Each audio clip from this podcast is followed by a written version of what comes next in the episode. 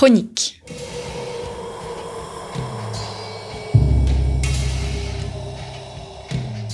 Une émission de la rédaction de Storia Voce.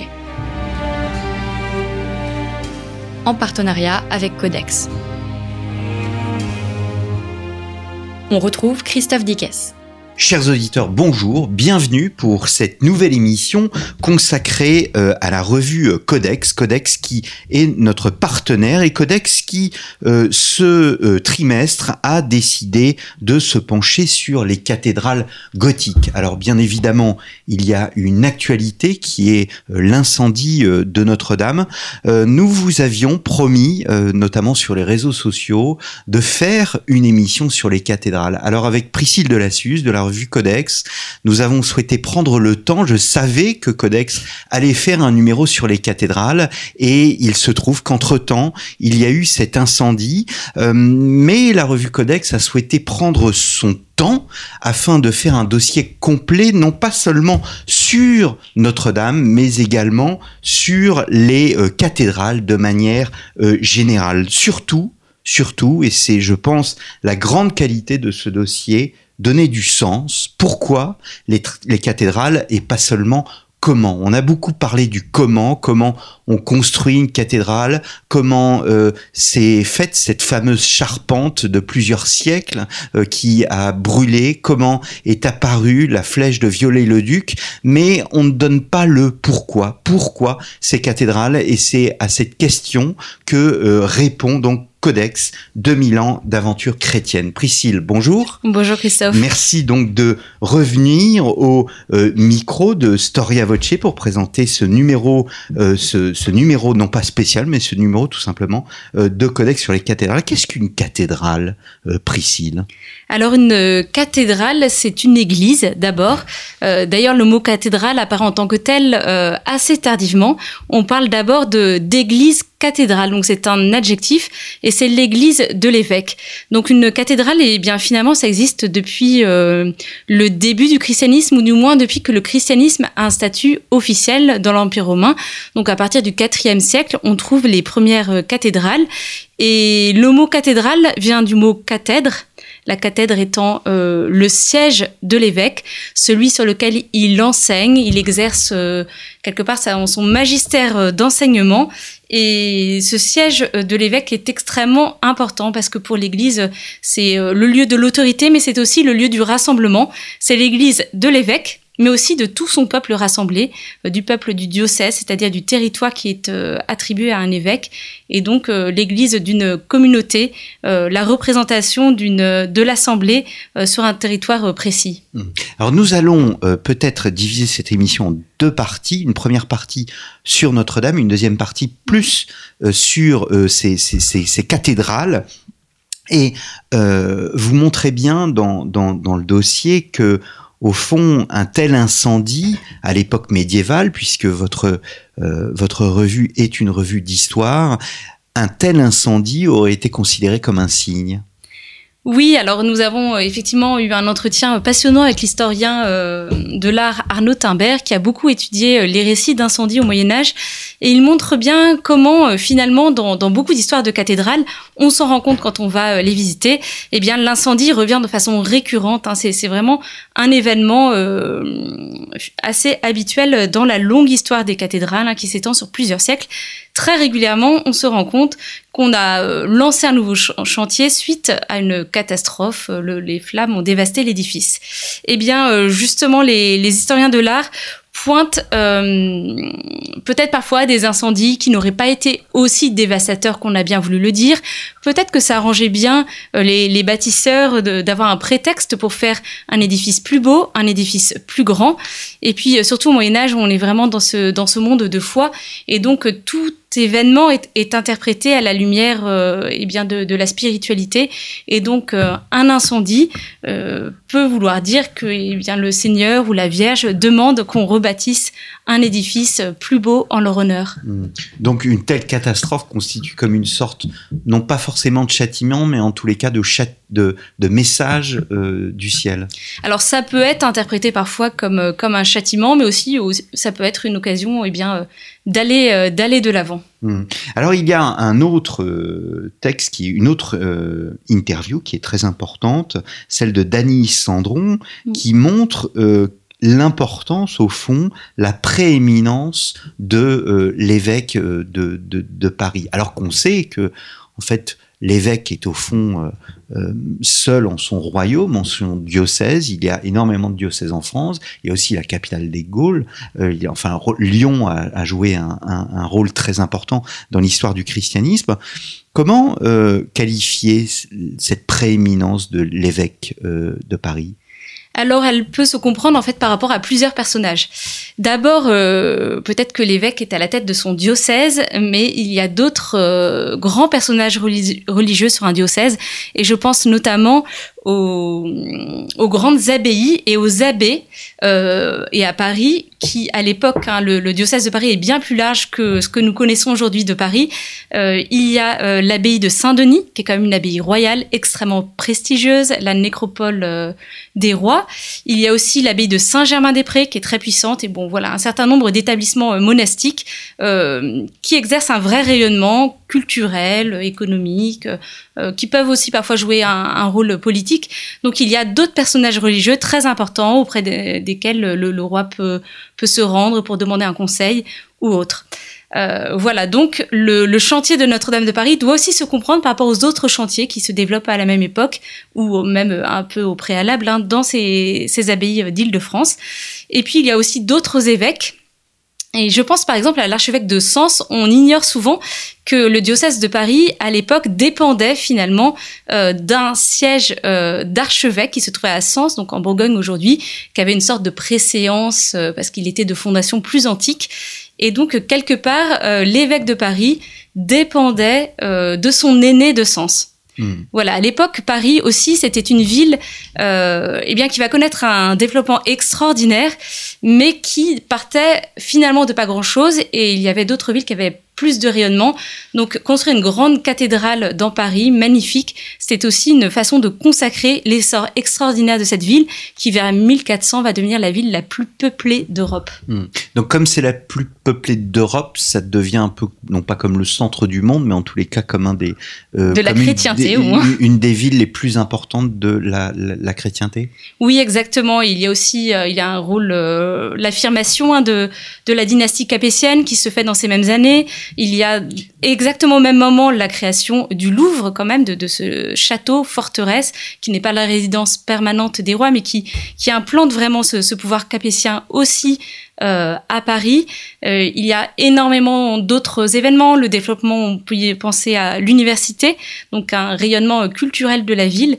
Et Paris euh, s'affirme vraiment comme un phare dans toute la chrétienté en Occident. Oui. Alors, vous parlez d'affirmation en fait, au fond de, cette euh, centralité parisienne. Euh, est-ce qu'elle va de pair avec le pouvoir royal? On a beaucoup insisté euh, dans les dans l'histoire de Notre-Dame, dans les journaux, sur l'intimité qu'il y existait entre le pouvoir mais surtout au temps contemporain. On a peu parlé, mm. au fond, de l'histoire de, de, la monarchie, l'histoire des Capétiens et du lien entre le monde capétien et Notre-Dame. Alors les rois capétiens ont un lien effectivement particulier avec Notre-Dame hein, parce que c'est juste à côté euh, de, leur palais. Euh, malgré tout, ce ne sont pas eux les premiers décideurs de ce chantier, c'est vraiment l'évêque on peut parler hein, de la grande figure de Maurice de Sully, qui est décideur, euh, qui finance aussi la majorité du chantier. Les rois apportent euh, leur contribution, mais finalement, ça reste assez modeste hein, par rapport au coût faramineux d'un tel chantier. Et donc, euh, ils ont un attachement particulier pour Notre-Dame de Paris. On dit que notamment Saint-Louis aurait financé les grandes roses fameuses qui, qui, apportent tant de couleurs à l'édifice. Mais ils ne sont pas leaders sur ce monument-là. Ils le seront beaucoup plus sur d'autres monuments. On peut penser à l'abbaye de Saint-Denis, on peut penser à la Sainte-Chapelle, qui dépend intégralement du pouvoir royal. Notre-Dame, c'est aussi un lieu où euh, le roi, quelque part, doit aussi se faire euh, petit, infidèle comme les autres finalement, et euh, le, véritable chef, cela reste l'évêque. Hmm. Au Moyen Âge. Hein. Pourtant, c'est sa paroisse, la paroisse du roi, c'est Notre-Dame? Oui, alors après, il y a d'autres cathédrales hein, qui ont un rôle très important euh, pour les rois de France. Euh, on pense à Reims, et dans tout euh, ce cérémonial du sacre ou des enterrements, il y a un passage par, par Notre-Dame. Mais voilà, c'est l'évêque qui reste finalement le personnage décideur et principal en sa cathédrale. Hmm. Est-ce que l'État s'est servi de Notre-Dame? Oui, tout à fait. Euh, ça a pu commencer sous l'Ancien Régime avec parfois des fêtes euh, incroyables, très fastueuses. Je pense euh, eh bien, à la naissance d'un dauphin qui donnait lieu à, des actions de grâce euh, fabuleuse, même à, des décors. Hein. tout au fond, on trouve cette fameuse euh, Pietà euh, qui est liée au, vœu de Louis XIII si jamais il avait un, fils, un héritier pour porter la couronne. Et ce, décor marque fortement encore la cathédrale.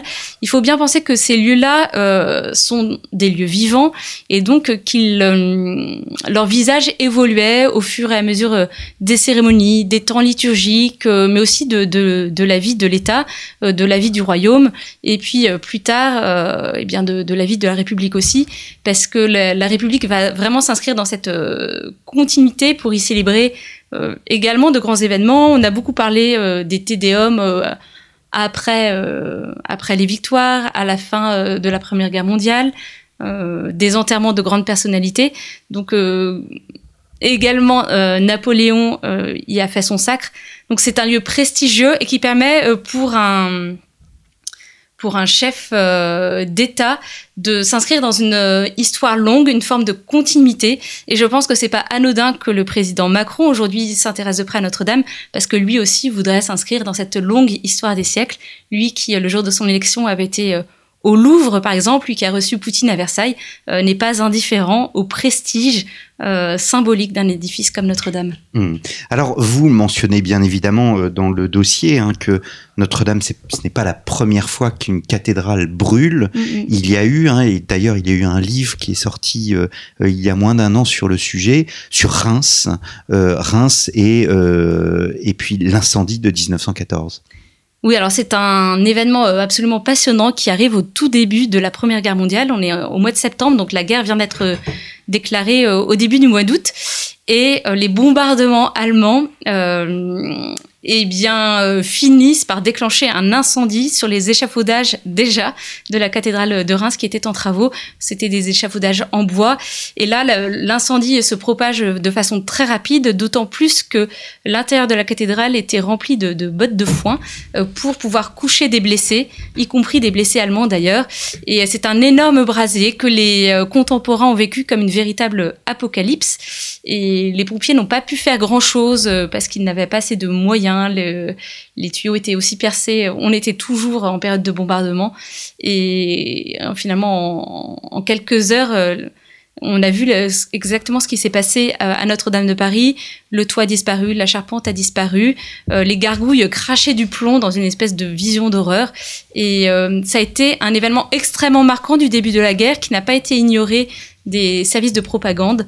Euh, pour beaucoup, cela a été un symbole de la barbarie allemande, de la barbarie germanique, qui a été utilisé dans de nombreux dessins, cartes postales, voilà, pour euh, un peu exciter l'ardeur des combattants, puis aussi la passion à l'arrière. Hum, hum. Alors, le titre du livre, hein, c'est La cathédrale incendiée, Reims, septembre 1914, de Thomas Getkens, je ne sais pas si je, prononce correctement, et c'est paru chez Gallimard en de 2018.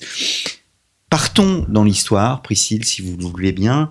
Que s'est-il passé au XIIe siècle pour que l'Europe se lance dans de tels chantiers Parce que là, nous sortons donc de Notre-Dame et c'est la grande qualité de votre dossier. Vous euh, avez une vue à 360 degrés et vous partez sur les routes européennes afin de mieux comprendre ce phénomène architectural. Oui, c'est vraiment un phénomène parce que finalement, en peu d'années, en un siècle, un siècle et demi, on a vu euh, de nombreuses villes se lancer dans des chantiers absolument gigantesques. des spécialistes ont dit qu'en en, un siècle, l'Europe avait charrié plus de pierres que les Égyptiens euh, euh, en cours de toutes leurs grandes pyramides, palais, etc. Et alors, en fait, il faut bien se remettre dans le contexte du Moyen Âge après l'an 1000. voilà, c'est une période faste Là, on est sur un temps un peu long. Hein. Je commence assez tôt exprès euh, après l'an 1000. au niveau économique, euh, c'est une période de prospérité, de, plutôt de, de, paix relative. Une période assez dynamique aussi au, niveau religieux avec la réforme grégorienne, euh, voilà, qui permet au pape d'asseoir son pouvoir, aux paroisses de se développer, qui affirme aussi le, le rôle de l'évêque. Et ça, c'est important pour les, pour les cathédrales. Au niveau de l'agriculture, il y a des innovations et du coup une augmentation de la production. Euh, et une forme de, de, prospérité. On est vraiment dans une période d'expansion. Quand le bâtiment va, tout va, dit-on sur le plan économique, et ça vaut en fait pour le Moyen Âge. Mais exactement, ça vaut parce que aussi la population augmente de façon très très conséquente. Les villes commencent à se développer, et, et voilà, on est dans une période de, de, grande construction, donc qui commence à peu près après l'an 1000, et le, la période euh, dite romane euh, correspond à, au début de ce grand élan. Et dans ce contexte de chantier, on va commencer à élaborer encore de, nouvelles formes. Là, nous sommes au XIIe siècle. Euh, de façon vers 1135 à peu près. On estime que sur le chantier de l'abbaye de Saint-Denis, donc en région parisienne, et puis aussi sur le chantier de la cathédrale de Sens, euh, commence à advenir cette nouvelle architecture gothique qui euh, révolutionne euh, une façon de concevoir l'espace. Hmm. Votre dossier s'intitule Cathédrale gothique entre ciel et terre c'est un élan de foi. Je me souviens au moment de la de l'incendie de Notre-Dame, il y a eu un texte remarquable de Chantal Delsol euh, expliquant que les pyramides que vous citiez avaient été construites par des esclaves, euh, les palais euh, russes par des pauvres serfs, tandis que les cathédrales, elles ont été bâties par des hommes libres. Oui, des hommes qui étaient libres et, rémunérés. C'était de, de, vrais professionnels rétribués à la hauteur de, eh bien, de, leur qualification euh, avec euh, des savoir-faire extrêmement pointus. Euh, j'ai eu l'occasion d'aller dans un atelier de restaurateur à Strasbourg. Il disait en fait construire une, cathédrale, c'est comme aujourd'hui construire la fusée Ariane. On fait appel vraiment aux meilleurs. Et, c'est vrai que ces meilleurs sont bien traités. L'architecte est bien rétribué. C'est un homme qui devient de plus en plus important. On s'en rend bien compte dans les textes, dans la façon dont il est valorisé. Parfois euh, presque autant que le commanditaire. Et puis tous ces euh, tailleurs de pierre qui constituent vraiment le, haut du panier hein, sur le chantier euh, réalisent un travail magnifique. on peut aussi parler des maîtres verriers, des gens qui travaillent le, métal. Il y a énormément de monde sur ces chantiers qui ne sont pas exploités mais travaillent librement et puis de, façon tout à fait rémunérée et, et rétribuée. Il y a une partie de votre dossier, vous vous reproduisez, puisque les dossiers de codex sont largement iconographiés et très bien iconographiés, vous reproduisez en fait des sources euh, écrites qui sont euh, rares mm. sur la façon dont on, j'allais dire, travailler euh, et ce sont des documents euh, quasiment inédits, enfin connus bien évidemment par les spécialistes, mais euh, vous montrez en fait au fond ce qu'on appellerait un carnet de travail d'un architecte. Alors oui, nous présentons le carnet de Villard de Honcourt qui est peut-être pas un architecte, on ne sait pas qui il est exactement. En tout cas, c'est quelqu'un qui connaît très bien la technique et qui voyage beaucoup et qui a euh, réalisé de nombreux croquis au, fil de, ses pérégrinations. Alors parfois, ce sont des croquis d'architecture. On reconnaît par exemple les tours de la cathédrale de Lan avec les fameux bœufs cornus euh, qui se trouvent au sommet. Il a aussi réalisé des croquis à Reims et voilà dans de nombreux endroits. Il peut euh, donner une forme de vitrail. Il peut représenter finalement des personnages qui vont inspirer des sculpteurs. Il peut également euh, faire un schéma euh, d'engins qui servent sur les, sur les chantiers de cathédrales. Et voilà, et tous ces croquis ont été conservés, ils datent du XIIIe siècle. Ils se trouvent actuellement à la Bibliothèque nationale de France, dans le département des, des manuscrits. Et c'est extrêmement précieux parce que les sources concernant les chantiers, en général, elles datent de plutôt de la fin du Moyen Âge que de ce XIIIe siècle. On en a euh, relativement peu et, euh, et, du coup, nous sommes heureux de pouvoir en, montrer les images, surtout qu'il a un très bon coup de, crayon. Hmm. Comment décoder l'architecture gothique, Priscille de Lassus? Alors, je pense que déjà, il faut un peu oublier ce qu'on a pu en entendre. Euh, quand on dit l'architecture gothique, euh, c'est euh, l'arc brisé, la croisée d'ogive. certes, c'est intéressant, mais c'est un peu limité et on en reste souvent à des considérations très très techniques. Finalement, on pourrait très bien imaginer des bâtiments avec des arcs brisés, des croisées d'ogives, mais qui ne seraient pas du tout de l'architecture gothique. Euh, peut-être que la meilleure façon euh, de, de rentrer dans l'esprit de cette architecture, c'est de regarder l'ensemble et de laisser parler sa sensibilité, euh, d'essayer de percevoir quelle atmosphère se dégage de ces édifices. Ce sont des, des lieux dans lesquels on se sert de la matière, mais pour la rendre immatérielle et ainsi pouvoir accéder, eh bien, à une dimension plus spirituelle, à pouvoir accéder à Dieu sans jamais renier cette matière. Euh, on a bien des pierres, on a bien du métal, on a bien du verre, mais tout cela est absolument sublimé dans un jeu euh, permanent finalement entre la matière, l'immatériel, entre euh, des pleins, des, les murs par exemple, et des vides qui sont extrêmement nombreux dans l'architecture gothique, entre des zones d'ombre et de lumière. Voilà, il a comme un aller-retour permanent qui nous tourne vers le ciel. C'est une médiation. Vous écrivez la matière est une médiation nécessaire. Oui, alors là, on est complètement dans l'esprit des hommes du Moyen Âge, c'est-à-dire que selon eux, on a besoin de, ces choses très concrètes pour pouvoir accéder à Dieu. C'est comme un chemin. Euh, d'une certaine façon. Et c'est aussi une réflexion très chrétienne. Hein. les, chrétiens eh bien, euh, sont issus de la tradition juive d'abord. Donc, il y a ce rapport de Dieu à la matière dès la création du monde. Dieu lui-même travaille la terre et en fait quelque chose de vivant, quelque chose de beau. Il en fait l'homme. Et puis après, euh, il y a cette foi dans l'incarnation, c'est-à-dire que Dieu lui-même entre dans la matière euh, et dans la chair de l'homme, eh bien pour l'amener à, sa divinité. Et c'est exactement ce qui se fait dans les chantiers de, de cathédrale on prend euh, les, pierres des carrières, on prend euh, les bois des forêts, on prend le, métal, et tout cela va permettre d'être, euh, de nous mener à Dieu en étant transformés, magnifiés par la couleur, par la lumière, hmm. par le travail des mains. Ce que vous dites est important parce que tout le monde sait, ou à peu près tout le monde sait que les euh, cathédrales sont comme des livres ouverts, mais il y a une idée d'incarnation. Et cette incarnation, au fond, c'est une représentation de... Les cathédrales sont une représentation de la Jérusalem céleste Oui, c'est une image qui, qui, a été utilisée et qu'on retrouve... Euh, clairement assumée, hein. par exemple dans, cette cérémonie très importante de la dédicace euh, d'une église ou d'une cathédrale, euh, plusieurs textes mentionnent euh, cette référence au texte de l'Apocalypse.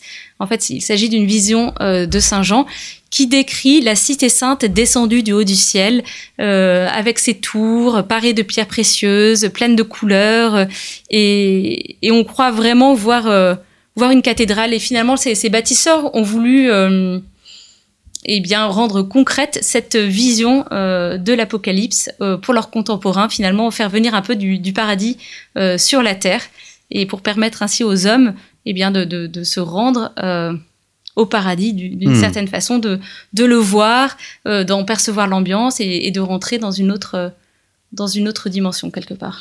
Ce qui est très intéressant, c'est que vous étudiez chaque aspect de ce qui peut composer une cathédrale et auquel on ne pense pas forcément parce qu'on ne les voit pas quand on entre dans une cathédrale. Mais par exemple, la lumière, vous consacrez tout un article sur la place de la lumière dans la cathédrale. Oui, en fait, nous en avons même deux, parce qu'il y a deux lumières. Euh, il y a la lumière naturelle qui est extrêmement travaillée d'une façon fine, d'une façon subtile. On dit beaucoup que les cathédrales gothiques sont des monuments de lumière. Euh, en fait, c'est encore plus euh, compliqué que ça d'une certaine façon. C'est une lumière qui est travaillée, qui est modelée, qui est colorée. Euh, c'est pas nécessairement le, le, plein soleil. On se rend bien compte qu'il y a parfois une impression un peu un peu de, de, pénombre, surtout quand les bâtiments ont encore conservé leurs vitraux d'origine, euh, eh bien on va travailler cette entrée de la lumière en élargissant les baies au maximum, en étudiant soigneusement quelles couleurs vont être utilisées, euh, plutôt des couleurs froides du côté euh, nord où il y a moins de soleil et des couleurs chaudes par exemple euh, du côté sud qui vont être plus illuminées avec toute une symbolique autour, autour de cette lumière naturelle, de cette lumière du soleil. On va étudier les matériaux pour que les, les reflets soient beaux, soient brillants. Et cette lumière, c'est peut-être l'originalité aussi de l'architecture gothique, elle est répandue en abondance dans tout l'édifice Elle n'est pas concentrée que sur l'autel, par exemple, comme c'est le cas dans l'architecture romane. Elle, elle est dispensée partout, sur toute l'assemblée des fidèles, qui sont comme baignés dans cette ambiance de paradis. Et puis nous avons aussi la lumière artificielle. Donc à l'époque, ce sont eh bien des luminaires euh, à base de, bougies. Euh, il y a des, règlements euh, religieux sur, sur les combustibles utilisés, là aussi avec des symboliques, la cire d'abeille, l'huile, voilà. Et ces luminaires permettent de, rythmer la vie de l'édifice. Selon les jours, on ne mettra pas autant de bougies, pas au même endroit. Euh, donc l'intensité lumineuse va varier, euh, va permettre de souligner tel ou tel point de l'édifice aussi, et elle euh, contribue d'une façon très très importante à, la vie et à la perception du monument. Hmm, hmm. article hein, de Catherine Vincent, professeure d'histoire médiévale à l'université Paris Nanterre, un article intitulé À la lueur des flammes, et Catherine Vincent est l'auteur de euh, Fiat Lux, lumière et luminaire, dans la vie religieuse du XIIIe siècle au XVIe siècle. Hein, c'est un des aspects de ce dossier, c'est que vous avez pris vraiment les meilleurs spécialistes euh, du, sujet. Il y a euh, un autre élément, d'ailleurs, la lumière est là pour éclairer quoi? Elle est, elle est là pour éclairer les formes, mais aussi la couleur, la couleur des murs, puisque l'on sait que les cathédrales étaient peintes. Oui, alors effectivement, ça, ce sont les recherches euh, eh bien, des, dernières décennies qui ont permis de d'avoir une connaissance plus fine de cette polychromie des, cathédrales. On a beaucoup parlé à Amiens, par exemple, avec des systèmes assez sophistiqués de, projection euh, sur la façade de, des statues qui étaient peintes. Et puis la restauration de la cathédrale de Chartres, par exemple, a permis de comprendre combien les, les murs eux-mêmes étaient euh, recouverts d'enduit alors pas nécessairement avec des dessins, mais c'était juste des, des de badigeon qui rehaussait la couleur naturelle des pierres. Euh, souvent, on prenait une, teinte assez proche de la couleur des pierres d'origine, mais pour, pour la rehausser, l'idée n'était pas de cacher la pierre, mais, mais de la magnifier, encore une fois, euh, de, transformer cette euh, matière première qui nous était donnée pour euh, pour la rendre rayonnante d'une certaine façon. Hmm. Vous nous donnez une sorte de guide hein, des cathédrales de France, et puisque c'est l'été et qu'il s'agit de la dernière émission que nous enregistrons pour cette saison 2018-2019, euh, euh, vous conseillez un certain nombre de cathédrales? Oui, il a fallu en choisir. Ski. 12. Euh, du coup, forcément, nous avons un peu laissé parler notre, notre cœur. Nous avons choisi des cathédrales euh, alors qui sont sur le territoire français aujourd'hui, même si elles ne l'étaient pas nécessairement à l'époque. Hein. Je pense à Strasbourg, qui se trouvait sur le territoire du Saint-Empire romain germanique. Euh, mais voilà, nous avons mis des, grandes stars, hein, Reims, Chartres, Paris. Et Amiens. Amiens, exactement, Rouen, et des cathédrales peut-être un peu moins connues du grand public, mais qui valent vraiment le, déplacement et puis qui, qui, comptent aussi dans cette grande histoire. Euh, je pense par exemple à Sens, qui a vraiment été la première cathédrale gothique et qui vaut le déplacement. Je pense aussi à Lan, qui est vraiment une merveille, euh, voilà, perchée sur sa colline dans une ville qui garde encore quelque chose de très médiéval. Et puis il y a aussi euh, des déclinaisons régionales un peu originales, par exemple à Clermont-Ferrand, avec une pierre, euh, la pierre noire hein, des, volcans. voilà, nous avons proposé un petit tour d'horizon pour nos lecteurs, parce que c'est vraiment in situ que nous pouvons comprendre euh, cette architecture gothique, euh, cette façon de concevoir l'espace, il faut, il faut la ressentir, donc il faut euh, rentrer dans ces cathédrales. les articles ne suffiront pas. Peut-être un, un, dernier mot sur ce dossier. on imagine que dans dix ans, il faut espérer donc même si euh, le président Macron donne cinq ans, on va bien voir ce qu'il va en advenir, mais euh, dans dix ans, on imagine des livres sur la restauration euh, de la cathédrale Notre-Dame, des interviews de personnes qui auront participé et qui pourront être qualifiés de bâtisseurs de cathédrales, exactement comme au temps du Moyen Âge. Ces bâtisseurs de cathédrales, vous êtes allés, vous, personnellement, à leur rencontre, euh, puisque euh, vous avez euh, fait un reportage sur Strasbourg et l'œuvre des restaurateurs. Oui, effectivement. Aujourd'hui, je pense qu'effectivement, le, le, terme de restaurateur est, est plus approprié dans, dans la démarche, dans l'état d'esprit que celui euh, de bâtisseur, parce qu'il ne s'agit pas de, de construire un peu ex nihilo un monument, pour ces professionnels, il s'agit plutôt de, de s'adapter, d'être à l'écoute du monument qui leur est confié pour pouvoir eh bien, poser les meilleurs choix et apporter les, les meilleures solutions. J'ai été à Strasbourg parce que dans cette ville, il y a une structure tout à fait originale qui remonte au XIIIe siècle. elle s'appelle la fondation de l'œuvre Notre-Dame, c'est en fait euh, eh bien le successeur de ce qu'on appelait la fabrique, donc l'organisme qui gérait tous les financements, l'administration, euh, le personnel d'un chantier de, cathédrale. Euh, cette structure est restée au cours des siècles, finalement autour de nombreuses cathédrales. La Révolution française les a emportées, sauf à Strasbourg, où elle existe toujours. Euh, elle dispose d'un certain nombre de biens, euh, des forêts par exemple, des immeubles qui lui apportent des rentes et puis euh, qui permettent de financer un certain nombre de, travaux chaque année à hauteur de 200 000 euros. Et les, les professionnels de la restauration qui y travaillent, eux, sont salariés par, par la ville. Ce sont surtout des tailleurs de pierre, mais pas exclusivement, et qui connaissent extrêmement bien leurs monuments. Et c'est vraiment un point fort pour un monument de d'avoir cette connaissance fine euh, oui, voilà, de, gens qui sont là depuis des années, qui ont sur place aussi toutes les archives liées au, chantier précédent et qui peuvent euh, être attentifs à la moindre défaillance. Finalement, une cathédrale, hein, c'est comme une maison. Euh, quand on fait un entretien régulier, tout se passe bien, mais il faut avoir l'œil et il faut y passer souvent. quand on se réveille tous les 20 ans pour se dire qu'est-ce qu'il faudrait faire, eh bien, ça entraîne parfois des catastrophes et en tout cas des coûts beaucoup plus importants.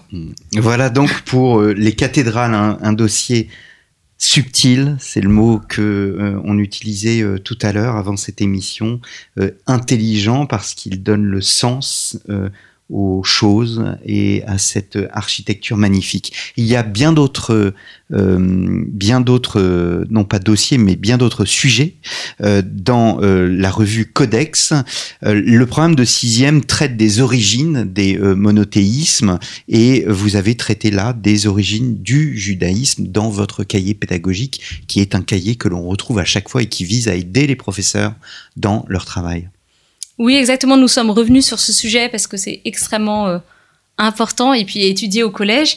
Euh, voilà, donc c'était l'occasion de, faire un point sur la façon dont le judaïsme s'est constitué euh, autour de, moments un peu phares hein, comme, comme l'exil à Babylone, la façon dont la figure de Yahvé s'est imposée aussi dans, dans, dans cette culture-là, un Dieu parmi d'autres d'abord, et puis le seul vrai Dieu adoré par les Juifs. Et donc c'est voilà, c'est une, une occasion d'avoir un peu les, idées au clair sur euh, des sujets qu'on croit connaître, mais, euh, mais finalement pas toujours en profondeur. Et alors vous avez mené une enquête, là on change de, de, de, siècle. de siècle hein. nous sommes au XXe siècle. Qui a tué le père euh, Jerzy Popielowsko euh, C'était un Polonais et il vivait à l'époque donc de la domination soviétique et du totalitarisme soviétique et vous êtes parti faire votre enquête oui, c'est une enquête de Bernard Lecomte hein, qui a euh, énormément couvert euh, comme journaliste cette période-là. C'est un grand spécialiste de, du monde religieux, du monde religieux et euh, du rôle de Jean-Paul II dans mm. la chute du mur. il a écrit chez CLD Éditions un, un livre sur le sujet. Oui, exactement.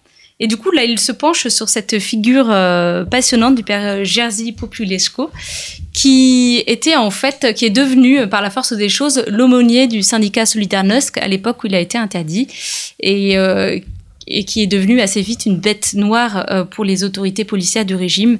Et il montre très bien comment comment le bras de fer finalement entre euh, ce prêtre euh, assez simple et, euh, et les services secrets a abouti à un drame avec quelques, quelques alertes d'abord de, du harcèlement, des accidents un peu louches, des, des explosions et puis un jour l'enlèvement du prêtre dans sa voiture et puis, et puis quelques jours plus tard on l'a retrouvé noyé et visiblement euh, battu aussi euh, dans l'eau.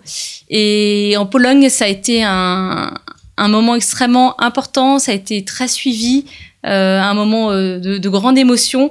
Et ce prêtre a insufflé beaucoup d'espoir aux Polonais dans des années, dans des années difficiles. Et c'est intéressant de voir comme une figure de, non-violence finalement a eu une forme de fécondité même s'il a payé de sa vie. Hmm. Il y a bien d'autres sujets. Euh, je renvoie nos auditeurs euh, à la revue Codex. Je vois notamment qu'attendre de l'ouverture des archives de Pidouze, un texte de Philippe Chenot, qui est un des grands biographes hein, de, de Genio Pacelli, devenu pape Pie En 1939, Philippe Chenot a écrit donc une biographie sur le sujet et il fait le point, c'est une forme de tribune sur cette question des archives de Pie Nous y reviendrons, nous, euh, avec euh, le livre de euh, Frédéric Lemoyle, Pie et la France. Chers auditeurs, après avoir écouté cette émission, vous courez chez votre marchand de journaux, vous achetez Codex de Milan d'aventure chrétienne, cathédrale gothique entre ciel et terre. depuis que l'on fait cette émission en partenariat avec Codex, eh bien, je pense que c'est un des meilleurs numéros consacrés donc au-delà de Notre-Dame, au sens des cathédrales et c'est ce sens qu'il fallait euh, rappeler alors que euh, Notre-Dame donc a vécu euh, ce drame. Merci beaucoup Priscille. Merci Christophe. Et on se retrouve dans trois mois sur un autre, un tout autre sujet, les barbares, donc au 5e siècle. Chers auditeurs, merci encore pour votre fidélité. Euh, la saison 2018-2019 se termine avec cette émission Codex. N'hésitez pas à parler de nous autour de vous. N'hésitez pas à écouter Storia Voce sur les plages ou bien dans vos randonnées. Et nous nous donnons rendez-vous à la fin du mois d'août pour euh, une nouvelle saison 2019-2020 de Storia Voce. Merci pour votre fidélité et à très bientôt.